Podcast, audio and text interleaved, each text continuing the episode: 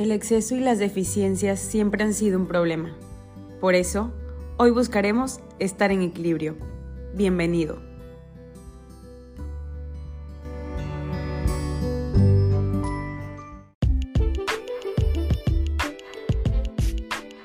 Hola, hola, ¿cómo están? Espero que estén muy bien.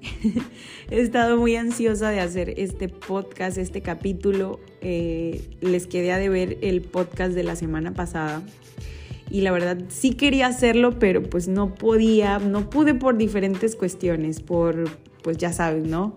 por mi bebé, porque luego me salía una que otra consulta, luego no me dio tiempo de hacer ejercicio en las mañanas, entonces lo pasaba a la, a la tarde y ya menos tiempo tenía, entonces hubo un día en que dije, no, ya lo voy a hacer, no importa quién me interrumpa, no importa quién me hable, yo voy a hacer el podcast, no me interesa cómo salga, pero luego dije, no, mejor me voy a esperar, voy a ser un poco más paciente, porque justamente iba a ser algo, o sea, iba a caer en el juego de algo que voy a hablar hoy, que es la responsabilidad.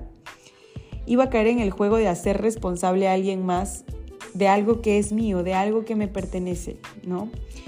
Eh, y bueno, el episodio de esta segunda temporada, este segundo episodio, trata de que cuando me hago responsable de lo que siento, de lo que digo, de lo que pasa en mí, en mis pensamientos y también en, las decisiones que uno pudiera llegar a tomar en su vida. Cuando yo me hago responsable de todo eso, las cosas resultan más livianas. ¿A qué me refiero con esta frase? Y es que eh, no me van a dejar mentir. Nos las pasamos hablando de que fulanito hizo esto y a mí no me gusta cómo, cómo se expresa de la gente. A mí me hace sentir molesto cada que lo veo, cada que está cerca de mí. Además, él, a él le falta esto y él debería de portarse mejor y ella debería de hacer esto y debería de ser un poco más ordenado, ordenada. Y siempre nos estamos fijando en lo que hace o no hace, en lo que no nos gusta del otro o de la otra persona o de los otros. Y pues eso obviamente, eso aparte es muy agotador, ¿no? Es como que, híjole, de verdad, que qué bárbaro. Pero resulta muy fácil también darnos cuenta de lo que hace o no hace el otro. O sea, es más fácil y más cómodo para nosotros siempre fijarnos en lo que no hace la otra persona. Por ejemplo, en por ejemplo, en mi vida, que es de pareja, que es compartida, a mí yo ya estaba cayendo en ese juego y entraba en el que es que Paco, y es que Paco no hace, y es que Paco no dice, y es que Paco no actúa, y es que Paco, y es que Paco, y es que Paco, y Paco, y Paco, y Paco. Y entonces un día se lo digo a mi terapeuta y me dice mi terapeuta, ¿y tú qué? Entonces como fue como que ese flash de que dije, sí es cierto. O sea, yo solamente me estoy fijando en él y qué pasa conmigo y qué estoy haciendo bien yo y qué estoy haciendo mal yo y qué pasa conmigo. Y ahí es donde me di cuenta de que por eso no había sido feliz mucho tiempo, porque estaba siendo responsable a alguien más por lo que yo sentía, por lo que yo no cumplía, por las cosas que yo no decía. Yo estaba siendo responsable a alguien más de mi felicidad y de lo que yo estaba haciendo. Ciertamente me ha costado mucho trabajo y es algo que todavía eh, sigo en el proceso de, de eliminarlo y es obviamente muy difícil. Somos seres humanos, estamos acostumbrados a quejarnos todo el tiempo y es algo en lo que he trabajado constantemente. Pero sí es muy difícil empezar a vernos a nosotros mismos y decir, si es cierto, yo soy la que no soy ordenada, no porque no tenga ordenada en mi casa, sino porque tengo un desequilibrio en mi alimentación. O híjole, ya me di cuenta que la impuntual soy yo porque en mi trabajo soy súper responsable, pero ¿qué tal en las fiestas familiares? ¿No? O sea, no es necesario que como que seas desordenado en todo o seas impuntual en todo, sino porque algo que ves en el otro está de alguna manera o forma parte de alguna manera en tu rutina diaria. Ajá, o sea, es decir, yo podré decir que fulanito de tal es flojo, pero no es porque esa persona sea floja, sino porque yo en mi vida lo veo reflejado así. Recuerden que siempre todas las personas que nos rodean son un espejo y nos sirven para ver el reflejo de lo que somos. Y no necesariamente tienes que ser igual, pero sí algún aspecto que más te mueva eh, de la otra persona es algo que tú tienes y que tienes que averiguar en qué parte de tu vida está y cómo lo estás manejando y si lo estás trabajando. Ciertamente eh, esa frase de lo que te choca, te checa, es real, así es, lo que te choca, te checa, es real, porque si algo te choca de la otra persona, también tú lo tienes.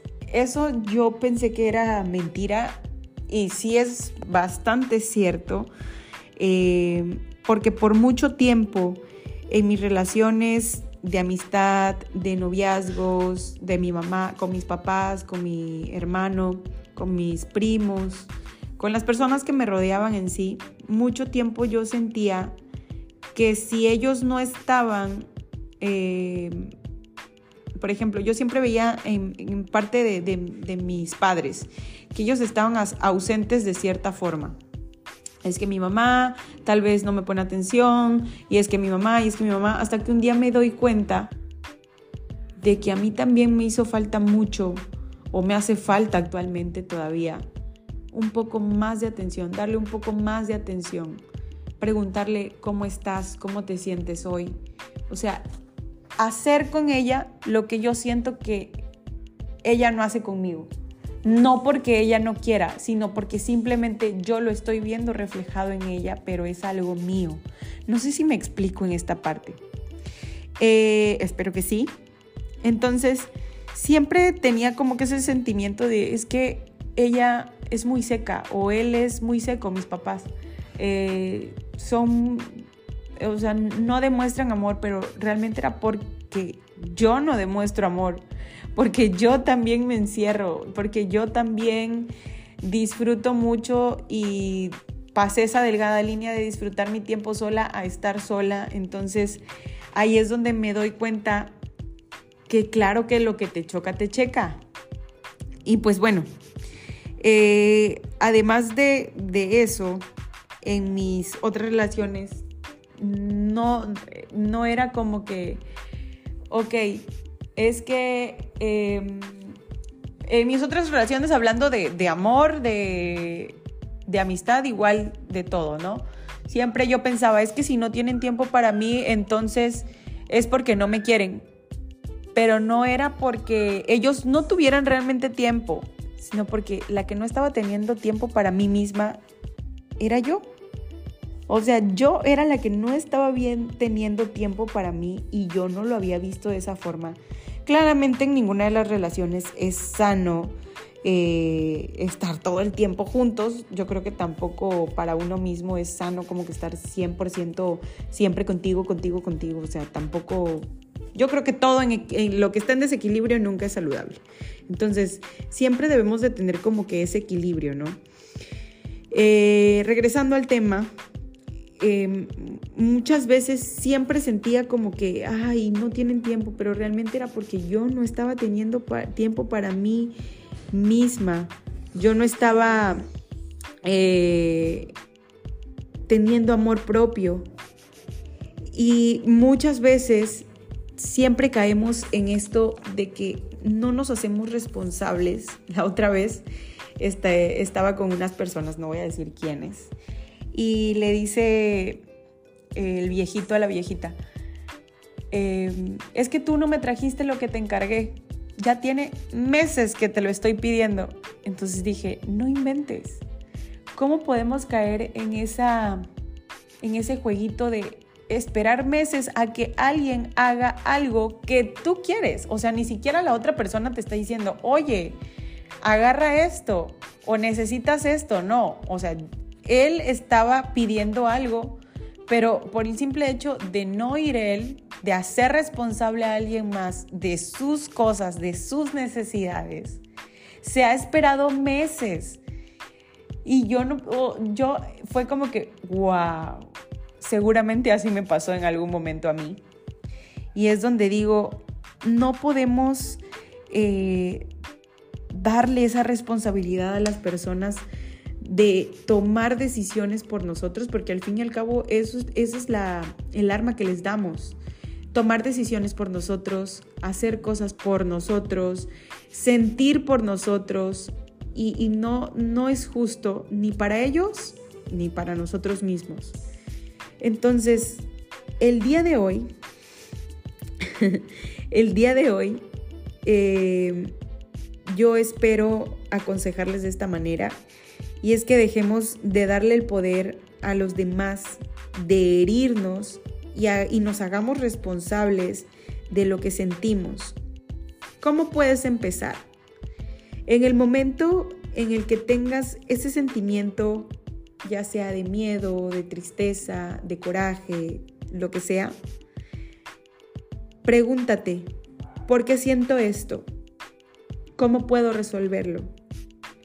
¿Puedo resolverlo yo solo? Es decir, por ejemplo, si yo en dado caso le hubiese pedido un favor a alguien de traerme algo, por ejemplo, en el caso de los viejitos, ¿no?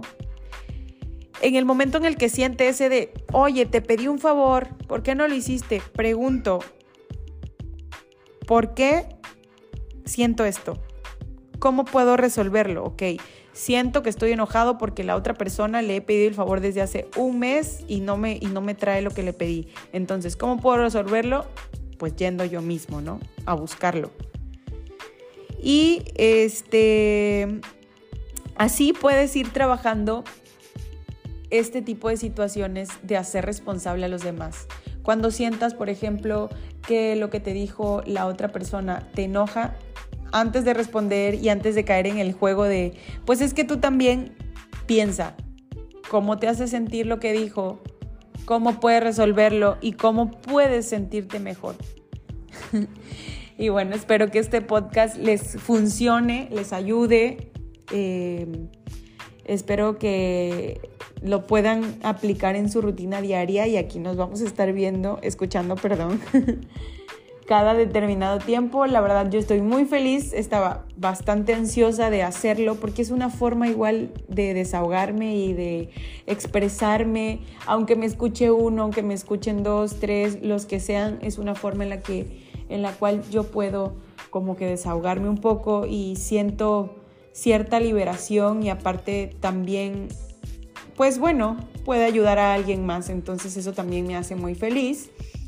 Y pues nada, espero que disfruten mucho el día de hoy, que tengan un excelente día, una excelente tarde o una excelente noche, que duerman bien, que descansen.